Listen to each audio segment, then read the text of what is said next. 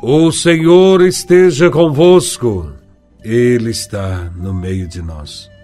Proclamação do Evangelho de Nosso Senhor Jesus Cristo, segundo São João, capítulo décimo, versículos de 22 a 30. Glória a vós, Senhor. Celebrava-se em Jerusalém a festa da dedicação do templo era inverno. Jesus passeava pelo templo, no pórtico de Salomão. Os judeus rodeavam-no e disseram: Até quando nos deixarás em dúvida? Se tu és o Messias, dize-nos abertamente. Jesus respondeu: Já vou-lo disse, mas vós não acreditais. As obras que eu faço em nome do meu Pai, dão testemunho de mim. Vós, porém, não acreditais, porque não sois das minhas ovelhas. As minhas ovelhas escutam a minha voz. Eu as conheço e elas me seguem. Eu dou-lhes a vida eterna e elas jamais se perderão. E ninguém vai arrancá-las de minha mão. Meu Pai, que me deu essas ovelhas, é maior que todos, e ninguém poderá arrebatá-las da mão do Pai. Eu e o Pai somos um. Palavra da salvação. Glória a vós, Senhor. No evangelho que acabamos de ouvir, Jesus está em Jerusalém, na festa da dedicação que celebrava a purificação do templo. E os judeus não perdem a oportunidade de mais uma vez questionarem Jesus a respeito da sua identidade, pois duvidavam que ele fosse realmente o Messias.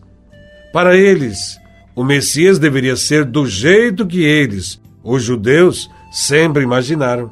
Mas Jesus é o Messias diferente. Os judeus cobravam de Jesus um sinal claro de que ele era o Messias. Contudo, Jesus já se manifestara de todas as maneiras que era o enviado de Deus, através dos prodígios e milagres que realizava e também das curas que aconteciam. No entanto, eles não acreditavam, porque não eram ovelhas do seu redil e, consequentemente, não escutavam a sua voz tinham os ouvidos e os corações fechados para percebê-lo. Escutar a voz significa identificar-se, ter intimidade, acreditar, ter os mesmos anseios. Aquele que não para para escutar a voz do Senhor nunca poderá entendê-lo e ficará sempre na dúvida. Ainda hoje, nós encontramos pessoas descrentes desconfiadas, que não se rendem nem seguem a Jesus Cristo e ficam correndo de uma religião para outra, em busca de respostas para os acontecimentos da sua vida. Elas buscam um Deus que se adapte às suas carências e não conseguem ter um só pastor.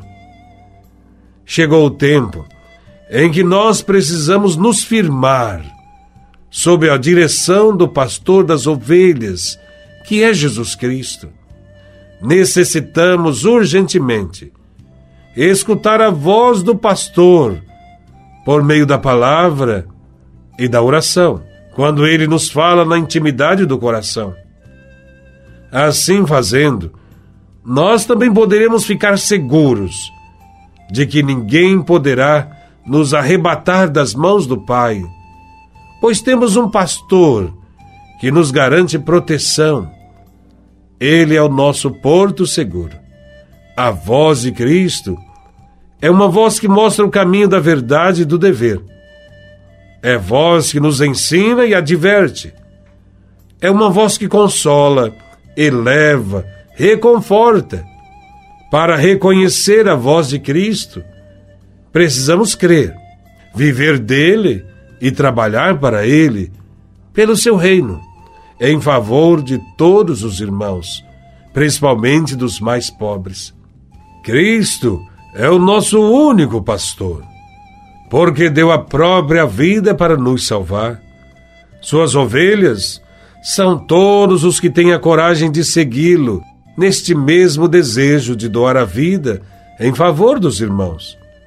Há, entretanto, quem já se julgue como membro do rebanho de Cristo só porque cumpre algumas práticas religiosas. Todavia, para ser discípulo do bom pastor, devemos aprender a amar as pessoas, praticar a justiça, promover a fraternidade e a partilha. Devemos praticar a hospitalidade, a sinceridade, o perdão e também o compromisso pela paz. O evangelho de hoje termina com Jesus dizendo: Eu e o Pai somos um. Esta frase indica que para chegar a Deus é necessário que nos tornemos um com Cristo. Devemos nos esforçar para conseguir uma unidade de pensamento uma unidade de projetos e de ações com Ele. Mais certo ainda é pensar que todo o povo de Deus deve seguir juntos o único pastor que é Cristo e tornar-se com Ele um com o Pai. Jesus é o bom pastor, porque conhece a cada um individualmente, porque tira as pessoas das trevas da morte aos que o seguem, Jesus, o bom pastor, dá a vida eterna, a vida definitiva, que cada um de nós possa ouvir a voz de Cristo, segui-lo, praticando o que ele ensinou, tendo amor por Deus e pelos irmãos. Louvado seja nosso Senhor Jesus Cristo, para sempre seja louvado.